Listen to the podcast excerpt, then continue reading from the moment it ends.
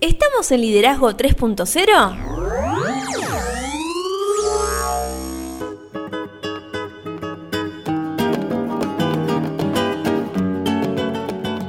Bienvenidos a Liderazgo 3.0, un espacio que crece día a día y en el que analizamos un tema poco trabajado como es el liderazgo. Quienes conformamos este espacio comprendemos que el liderazgo es un concepto que cambia vidas y lo hacemos con el fin de agregarle valor a cada uno de ustedes, nuestros oyentes. Quien les habla, Lorena Gestols y me acompaña como siempre el señor Beto S. ¿Cómo le va? ¿Todo bien? ¿Y usted? Muy bien, excelente, comenzando esta semana. Empezando un nuevo mes. Un nuevo mes, ya, hoy, primero de febrero. Ya, así es. La verdad que pasó, ya se fue el primer mes del 2021. Increíble. Increíble. Y en pandemia, en medio de, de, de, de esto, de las restricciones, no restricciones y demás. ¿Qué- qué Mucho lindo, no cambió del panorama. No. Pero bueno, vamos a ver qué es lo que pasa a futuro. Pero ¿qué va a pasar en Liderazgo 3.0? Y en Liderazgo 3.0 vamos a arrancar el mes de las emociones. Podemos decir que el primer episodio de las emociones. Así es, vamos a hablar sobre la inteligencia emocional. Pero antes recordamos las redes, ¿te parece? Dale, ¿por dónde nos pueden encontrar? Estamos en Instagram como liderazgo 3-0, estamos en Facebook como 3.0 liderazgo, YouTube liderazgo 3.0 y nuestra web es liderazgo30.com.ar. Así es, ahí nos podés contactar y hacernos consultas, eh, brindarnos tu opinión y demás, ¿no? Pero como recién dijo Beto, hoy abrimos el mes de febrero hablando de las emociones que a veces tanto nos cuestan ponerle nombre, etiquetas y demás. Pero ¿por qué vamos a trabajar esto? Porque no solo es importante saber cómo liderar a un grupo o liderarnos a nosotros mismos, sino también que es muy importante aprender a manejar estas emociones, estos Así es. sentimientos que nos invaden a veces. Así es, en el mes de enero nosotros armamos toda esa estructura de todo lo que necesitamos saber sobre el liderazgo. Y ahora nos vamos a meter en otra cosa que también es muy importante, que esto también está influyendo mucho y está haciendo la evolución del liderazgo. Sí, Después nos vamos a meter con neuroliderazgo, más sobre el cierre del año. Existe también el neurocoaching, que quizás algo vamos a poder hablar en el mes de coaching. sí. Pero, ¿cómo nace la inteligencia emocional? Sería la gran pregunta. Y la gran pregunta es que nace esta, es- esta famosa frase de inteligencia emocional en el año 1995 de la mano de Daniel Goleman, quien es psicólogo estadounidense y plantea el hecho de que las personas con un alto coeficiente in- intelectual en muchas acciones fracasan en distintos ámbitos de su vida. Así es. Eh, hay que entender de que claramente la- el estudio de la inteligencia emocional viene desde mucho antes. Daniel Sí. Goleman lo que hace es agarra algunos antecedentes y después termina forjando este concepto. Claro, lo, lo termina de definir, digamos. Así es. Y vamos a empezar este episodio reflexionando un poco. Que te podría decir de que Daniel Goleman terminó llegando a la conclusión que más allá de la inteligencia lógico-racional, debe existir un componente adicional que permita que una persona sea o no exitosa en la resolución de problemas cotidianos. Claro, eh, él lo que decía de que, bueno, podés tener una, una inteligencia superlativa, pero si no sabes manejar tus emociones, no te vas a poder desenvolver bien. Así es, exactamente. Eso es, en, en pocas palabras, lo que él define. Y que por más lógica que tengas, si estás enojado y dejas que tu enojo Te invada. te invada, la lógica no va, te- no va a ser tal y no vas a lograr tener resultados. Totalmente. Es a partir de los antecedentes y críticas en relación al concepto de inteligencia que toma eh, Daniel Goleman, inicia a partir de esto sus investigaciones en función de tres propuestas de sus predecesores. Así es, lo que yo te decía recién, Daniel Goleman no es de que se levantó un día y dijo tengo una idea, sino que dentro del campo de la inteligencia emocional fue trabajando, fue estudiando, fue agarrando, con lo que hablábamos con el Arqui, eso de tomar ideas prestadas Claro. y mejorarlas, y es lo que hace Daniel Goleman, agarra tres estudios que se estaban haciendo por ahí y logra unificarlos en el concepto de inteligencia emocional. Estos son la inteligencia práctica propuesta por Robert Sternberg, la inteligencia interpersonal propuesta por Howard Gardner, ya que ambas están orientadas al reconocimiento de las emociones en otros y al manejo de las relaciones. Claro, vale destacar esto de que los, los avances científicos llevan a eso, a raíz de la tecnología, logramos tener un- una visión diferente a lo que por ahí establecían otros autores en otros tiempos, en otros Totalmente. contextos también. Totalmente. Y también analizar esto, ¿no? La inteligencia práctica, que es una inteligencia que es la resolución del momento. Claro. Estás en una góndola y decís, ¿qué compro? eh, azúcar o edulcorante. Que Claro. esa inteligencia práctica resuelve el momento. ¿De qué marca? ¿De esto o de la otra? Exactamente, esa es la inteligencia práctica. Después tenemos la inteligencia interpersonal, que es el poder relacionarse con terceros, entendiendo los momentos de los terceros. Y la tercera es la inteligencia intrapersonal, propuesta por- también por Gardner, que es la misma que se expresa a través del conocimiento y manejo de las propias emociones. Es decir, Claro.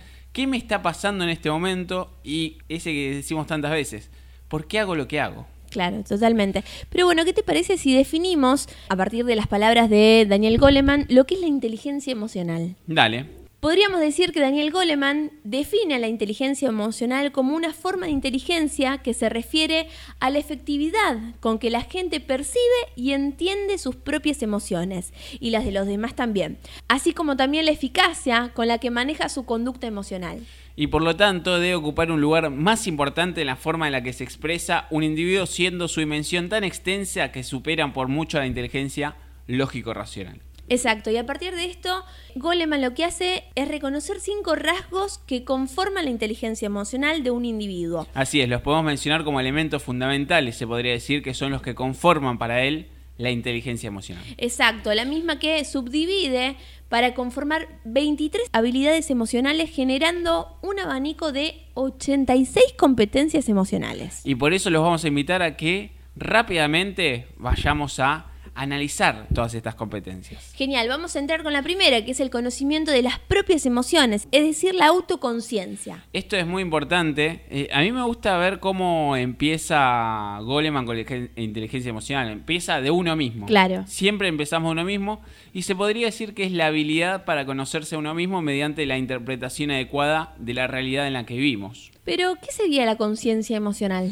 Si tenemos que explicar la conciencia emocional según Goleman, se- sería como saber lo que se está sintiendo y sobre todo por qué se está sintiendo. Claro. Esto me parece que es muy importante y muchas veces es muy difícil también comprender la relación entre los sentimientos, los pensamientos, las palabras y las acciones, porque va todo encadenado, porque muchas veces actuamos por lo que sentimos. Exacto. Por enojo, ¿quién no estuvo jugando un partido de fútbol y porque le sacan la pelota se enoja, se nubla un segundo y le pega una patada Exacto, y a veces sin, sin tener conciencia de lo que estamos haciendo. Son Totalmente. segundos que actúa nuestro inconsciente. Así es, y por eso también tenemos que entender la manera en la que las emociones se reflejan en el rendimiento de las actividades que realizamos y claramente tenemos que tener claros nuestros valores y objetivos personales. Exacto, entonces hablamos entonces de la valoración adecuada de uno mismo. Así es, acá esto es algo muy importante. Muchas veces nosotros, todas las personas tienden a tirarse a menos y no son conscientes de lo que realmente son capaces de hacer o de la importancia que tienen en el entorno que ellos están interactuando y están siendo parte. Y por eso debemos tener conciencia sobre nuestras características individuales y debemos reconocer nuestras fortalezas y claramente también nuestras debilidades. El FODA está en todos lados. Exacto, vos sabés que hace un tiempito haciendo una capacitación, el profe comentaba que nosotros lo que tenemos que hacer es tipo agarrar imaginarios y poner la- las emociones que tenemos y Claro. empezar a reconocerlas. Y ir durante el día analizando cuáles son las que nos invaden y cuáles no, pero ponerle nombre, o sea, tristeza y demás, ¿no? Pero bueno, también podemos hablar acerca de lo que es la autoconfianza. Así es. Eh, antes de, de irnos por la autoconfianza, sabes que es muy importante esto que vos mencionabas, el tema de las emociones, porque debemos tener la capacidad de reflexionar y aprender de la experiencia. Exacto. Y te diría que esto va directamente enganchado con la autoconfianza porque la autoconfianza es aquella que va a lograr que nosotros manifestemos confianza en nosotros mismos y actuemos con seguridad. Es la seguridad que nos vas a dar y eso nos va a dar tranquilidad a la hora que nosotros reflexionemos Claro. y nos va a permitir aprender también. Y te diría que para cerrar esto de la autoconfianza, podríamos decir que es la capacidad para defender nuestro punto de vista sin ofender a los demás, pero sin doblegarnos. Es como, ¿sabes qué? Entiendo lo que decís, pero no lo comparto. Y también es la capacidad para tomar decisiones y aceptar las consecuencias a pesar de la presión y la incertidumbre. Totalmente, y de la mano de la autoconfianza podemos hablar en segunda instancia del manejo de las emociones, Así es es. decir, de, del autocontrol. Otra cosa muy importante también, porque muchas veces uno se enoja por ciertas injusticias, pero el momento no nos da el, el lugar para que nosotros expresemos ese enojo. De hecho, muchas veces hay una frase dando vuelta que dice que el, el que se enoja pierde. Claro, Y te diría que esto significa actuar con coherencia frente a nuestras convicciones y experiencias personales, adaptándonos a diversos contextos e innovando constantemente, pero sin perder la integridad personal. Totalmente. ¿Pero qué es el autocontrol? El autocontrol lo podemos entender como el controlar adecuadamente nuestros impulsos para solucionar problemas, conservar el equilibrio y la calma aún en situaciones extremas. Claro. Y claramente pensar con claridad y permanecer concentrados incluso en situaciones estresantes. Claro, ¿y esto viene de la mano de la confiabilidad? Mm, yo te diría que sí. Porque si tenemos que analizar qué es la confiabilidad, te diría que sería como actuar de una manera ética. Claro. Y esto nos va a dotar de confianza no solo a nosotros, sino que a los demás mediante nuestras acciones honradas y sinceras.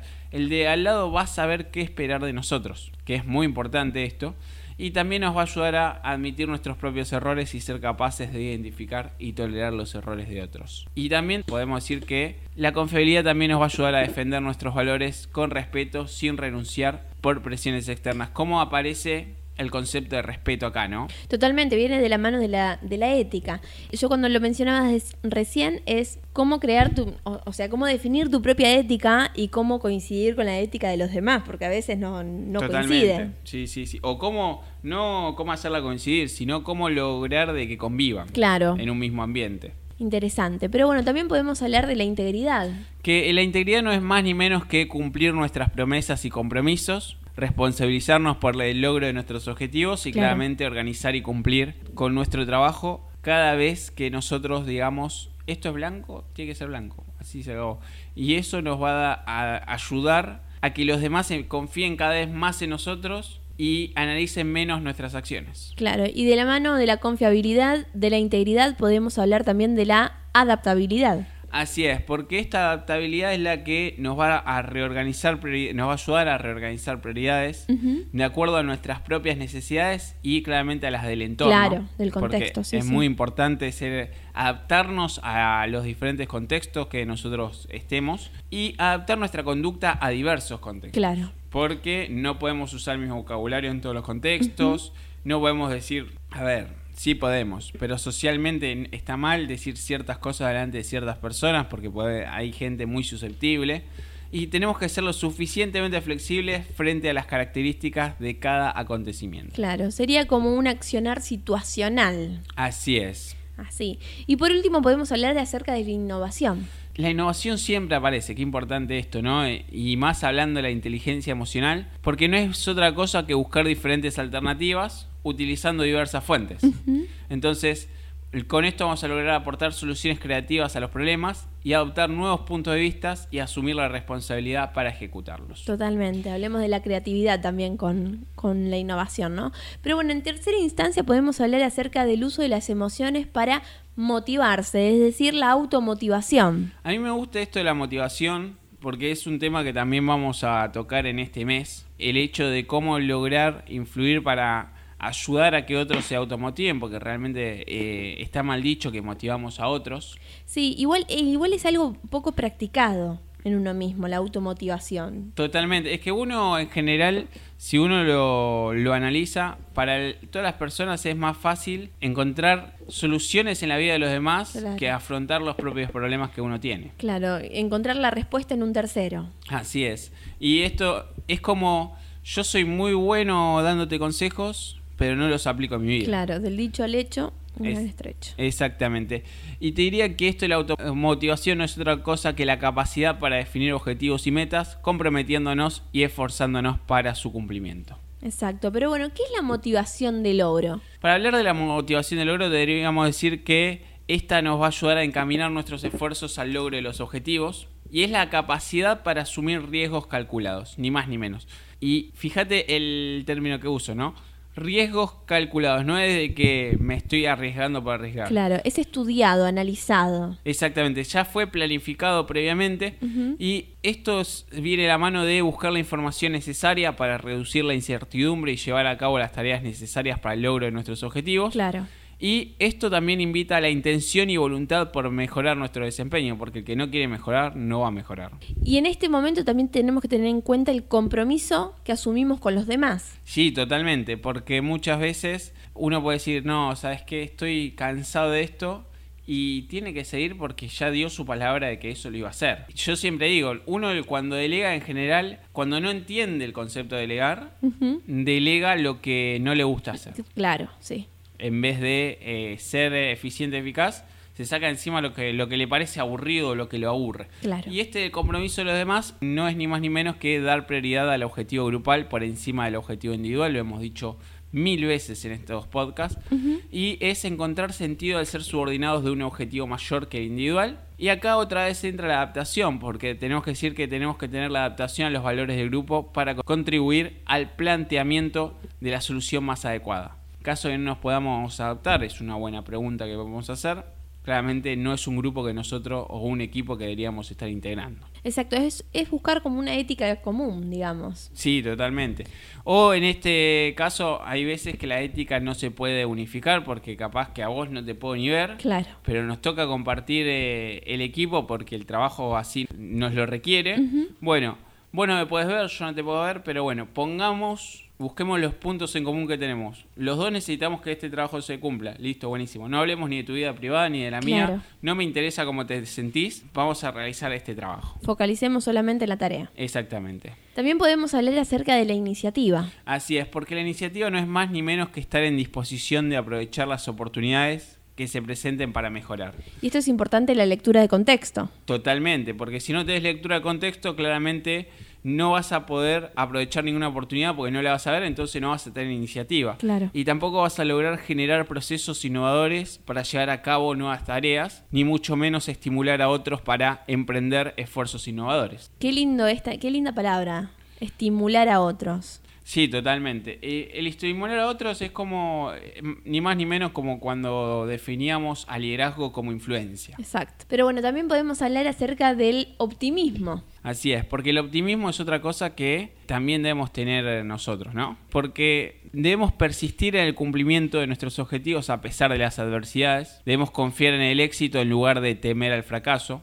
¿Cuántas personas temen al fracaso, no? Sí, ¿qué año que el optimismo tuvo que estar presente? Sí, y cuántos se derrumbaron por no tener un optimismo suficientemente fuerte. Sí, sí, sí. Y hay cuánto y cuántas personas que gracias a ese optimismo lograron reinventarse. Sí. Y lograron armar espacios como Liderazgo 3.0, por ejemplo. Y el optimismo no es otra cosa que aceptar que los obstáculos son circunstanciales y no necesariamente fallos personales. Así es, y de la mano de, de este tercer ítem que analizamos recién, vamos a hablar acerca del reconocimiento de las emociones de otras personas, es decir, la empatía. Qué importante también es la empatía, ¿no? Son como... Y qué difícil a veces analizarla, ¿no? Son como diferentes bloques que son todos importantes. Sí. La verdad que son todos importantes y la empatía no es otra cosa que la capacidad para reconocer las emociones de los demás, aceptar y respetar esa diversidad y sobre todo adaptarse a los diferentes contextos sin perder nuestra identidad personal ni el control sobre nuestra vida. Pero ¿de qué hablamos cuando hablamos de comprensión de los demás? Qué buena pregunta esa. Me parece que es una gran pregunta porque cuando intentamos comprender a los demás, podríamos decir que debemos escuchar de manera atenta y activa a los demás como para uh, siempre, yo diría sin prejuicios o intentando. Claro no poner ninguna barrera. Intentar ser lo, más objetivo posible. Así es, intentar comprender y respetar puntos de vista de los demás y sobre todo ayudar a los demás identificando sus necesidades y comprendiendo sus sentimientos. Qué importante la escucha, ¿no? Pero la escucha atenta, no esa escucha que te escucho lo que quiero y no. Totalmente. ¿Qué sería estar orientado hacia, hacia el servicio? Esta orientación hacia el servicio yo te diría que se podría decir como aceptar y reconocer los logros de los demás. Claro. Identificando las necesidades de desarrollo de otras personas, proporcionando esa realimentación justa y necesaria que otros necesitan. Y esto nos va a llevar a compartir nuestros conocimientos con los demás, estimulando su desarrollo personal sin esperar claramente nada a cambio. ¿Qué importancia en esta instancia de la valoración de la diversidad? Sí, es como entender eh, la importancia del yin y el yang, ¿no? Que los opuestos se atraen, o un damero de un, tablero de ajedrez, que vos decís, están blanco y negro. Y, y, hay alguno que te dice, las líneas los está separando el blanco y el negro. ¿Y qué pasa si yo te planteo que en realidad en vez de separarlos los está uniendo? Claro. Que esa línea une el blanco y el negro y en esa línea hay cosas que hay realmente cosas en común, por desde esos pilares se puede llegar a trabajar algo. Y esta valoración de la diversidad no es más ni menos que respetar y relacionarnos con personas de todas las nacionalidades, creencias religiosas, tendencias políticas, género, edad.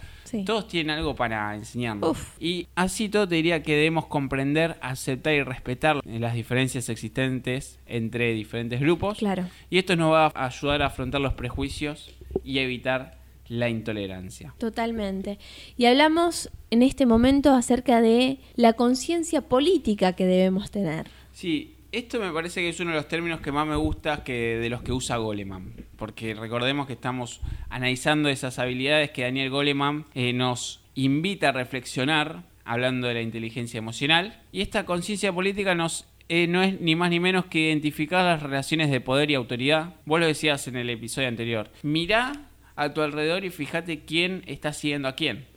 Y esto también nos ayuda a identificar las redes sociales más importantes, comprender las razones que determinan el punto de vista y las acciones de los demás, e interpretar la realidad interna y externa de los diversos grupos sociales con los que tenemos contactos directo o indirecto. Claro. Es un poquito la lectura de contexto que hablábamos hace un ratito, ¿no? Sí, totalmente.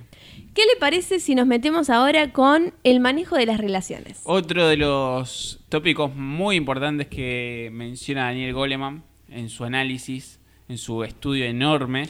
Hay que decir que Daniel Goleman es contemporáneo de nosotros. Así es. Sigue vivo coleando y trabajando la inteligencia emocional y agregando valor a cada paso que da. Y vamos a, decir que el manejo de las relaciones no es otra cosa que el conjunto de habilidades sociales que nos permiten integrarnos y participar en diversos grupos, colaborar, comunicarnos, todo de manera eficiente con otras personas.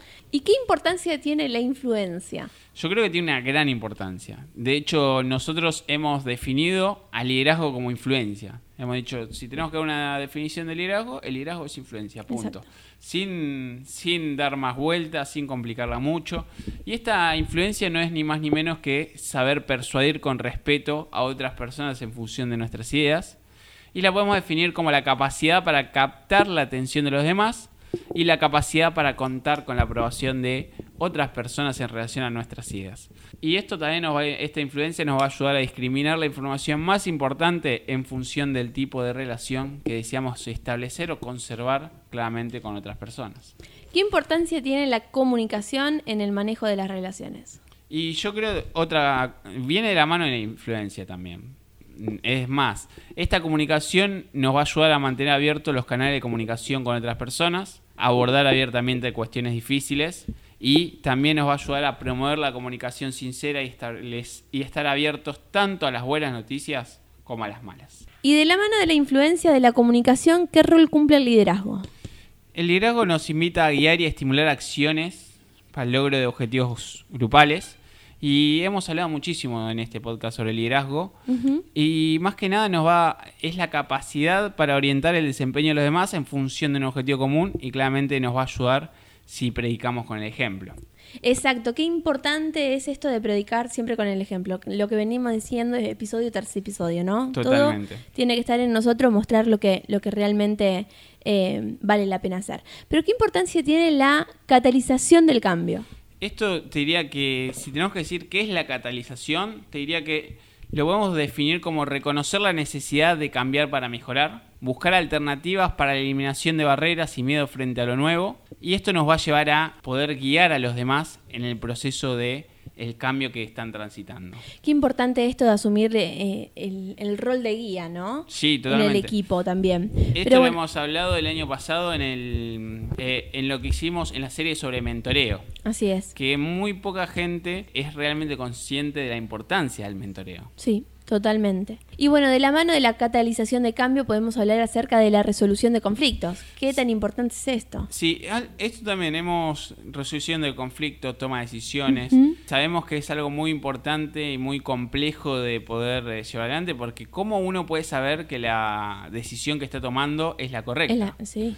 Entonces, esto, esta resolución de conflictos nos va a ayudar a tratar con personas difíciles en situaciones tensas, contacto y diplomacia sobre todo. Y nos va a ayudar a reconocer cuando existe un conflicto, porque muchas veces nosotros vemos conflictos donde no los hay. Exacto. Y actuar de una manera oportuna para su solución. Y también nos va a ayudar a promover un clima de debate en el que todos los interesados encuentren soluciones satisfactorias.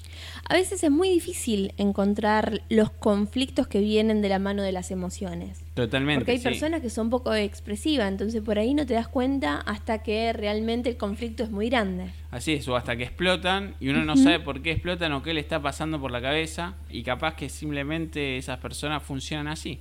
Totalmente. Necesitan tener un día malo cada tanto y funcionan así. Quizás no es lo ideal, pero es lo mejor que pueden brindar hoy, eh, hoy en día. Qué importante es el establecer vínculos sanos, buenos. Y esto también lo hemos hablado un montón de veces, ¿no? Eh, yo creo que mm, viene la mano de la confianza, que nosotros hemos dicho eso de que cuando alguien nos conoce nos da una moneda y nosotros con las buenas acciones vamos ganando monedas, si nosotros tenemos una mala acción debemos ir pagando el precio, que es otro de, de los tópicos que también hablamos en su momento.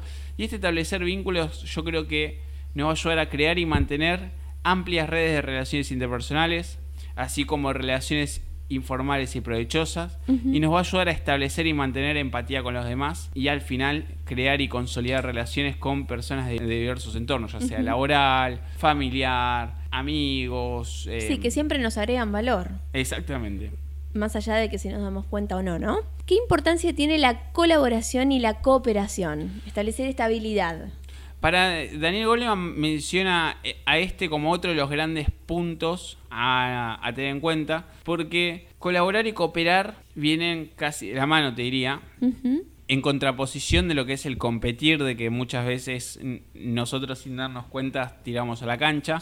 Y no es más ni menos que la capacidad para equilibrar las tareas con las relaciones interpersonales. Y esto nos va a ayudar a promover la amistad y la cooperación y buscar y estimular oportunidades de colaboración, sin lugar a dudas. A veces es muy difícil crear un ambiente de colaboración y cooperación. Totalmente. Como decías, a veces se lo puede tomar muy en cuenta con, el hecho de la competencia, pero realmente es, es muy productivo cuando creamos ese ambiente. Sí, totalmente. Y también es muy complejo porque muchas veces eh, las personas nos ven a nosotros como grandes competidores o como un reflector a los que ellos necesitan sobrepasar. Quizás puede pasar de que una persona nueva ingrese a un equipo y a una mujer por ser mujer no le interese lo que ella piense y no le y todo el crédito de lo que genere esa persona se lo dé a la persona del sexo masculino más cercana que tenga y lo vea como un faro empiece una competencia en la cual está compitiendo solo porque nadie está compitiendo en ese entorno. Claro. Entonces, eh, es realmente muy complejo llegar, pero una vez que se llega, tiene efectos multiplicador, como lo hemos dicho mil veces en este podcast. Qué importante también es reconocer las habilidades que tienen que tiene el equipo en sí. Así es. Esto es uno de los últimos puntos que menciona Daniel Goleman. Empezamos hablando sobre qué importante es entender las habilidades que tenemos nosotros mismos. Y lo último que menciona Daniel Goleman, yendo de menor a mayor, es las habilidades del equipo y cómo promover los valores grupales tales como el respeto, la confianza, la colaboración, la honestidad, como también promover la participación y el entusiasmo del grupo sin importar la función principal que ejerzamos dentro del mismo. Y esto también nos va a ayudar a cuidar la reputación del equipo y promover el reconocimiento de las acciones individuales y grupales. Y diría que podríamos ir cerrando porque ya nos está premiando el tiempo. Escucho de fondo que nos están echando una vez más. Así es. Podemos te dejo una frase para reflexionar. No tiene nada que ver con la frase con la que cerramos siempre, sino que Eduardo Punset, que es un escritor español, para aquel que no conoce, dijo una vez que es muy probable que las mejores decisiones no sean fruto de una reflexión del cerebro, sino del resultado de una emoción. Muy interesante. Qué importante eh, lograr manejar las emociones y lograr manejar los contextos, ¿no? Sí, yo me quedo con, una, de, una, una de las palabras que dijo eh, varias veces, que es el promover. Promover esta conciencia de que tenemos emociones y que las emociones nos, nos invaden en nuestro propio accionar para bien o para mal y hay que, hay que reconocerlas, hay que aclararlas, hay que tenerlas presentes siempre. Y gracias a los avances que hay acerca de la neurociencia y de la tecnología, es muy loco lo que digo, pero es real. Puedo decir de que estamos hablando de autores estadounidenses. Hasta el año 1990 habían algunos autores que no se traducían. Totalmente. Entonces no es una locura lo que estamos hablando y no estamos hablando de muchos años tampoco, estamos hablando de 30 años de que recién se empiezan a traducir, no sé, textos de, Alemania, textos de Italia y demás. Eso quería mencionar, ¿no? Estamos hablando de la inteligencia emocional, que es un trabajo del año 1995. Sí. Hace menos de 30 años. ¿Qué pasaba en el mundo antes de 1995, no? Claro. Esto también va de la mano del cambio de paradigma de liderazgo que nosotros tanto hemos hablado acá. Pero bueno, ¿nos vamos? Nos vamos. ¿Qué sensaciones le deja este podcast? La verdad que me quedo con más preguntas que respuestas, me quedo con muchas cosas que pensar desde lo emocional, desde el conocernos a nosotros mismos, la estabilidad que nosotros podemos llegar a tener en ciertos contextos. Pero en el próximo episodio, ¿de qué vamos a hablar? Vamos a seguir hablando acerca de la inteligencia y emociones es un gran, gran tema en este mes de febrero del mes de la inteligencia emocional. Recordamos las redes sociales. Sí, ¿por dónde nos pueden encontrar? Estamos en Instagram como liderazgo 3-0, Facebook 3.0 liderazgo, YouTube liderazgo 3.0 y nuestra web es www.liderazgo30.com.ar. Y si les gustó el podcast, compártanlo para que podamos seguir agregando valor a más personas. Y nos vamos. Así es, nos vamos sin antes desearles que tengan un excelente lunes y una mejor semana. Así es. Cuando digo controlar las emociones, quiero decir las emociones realmente estresantes e incapacitantes. Sentir emociones es lo que hace nuestra vida rica. Daniel Goleman.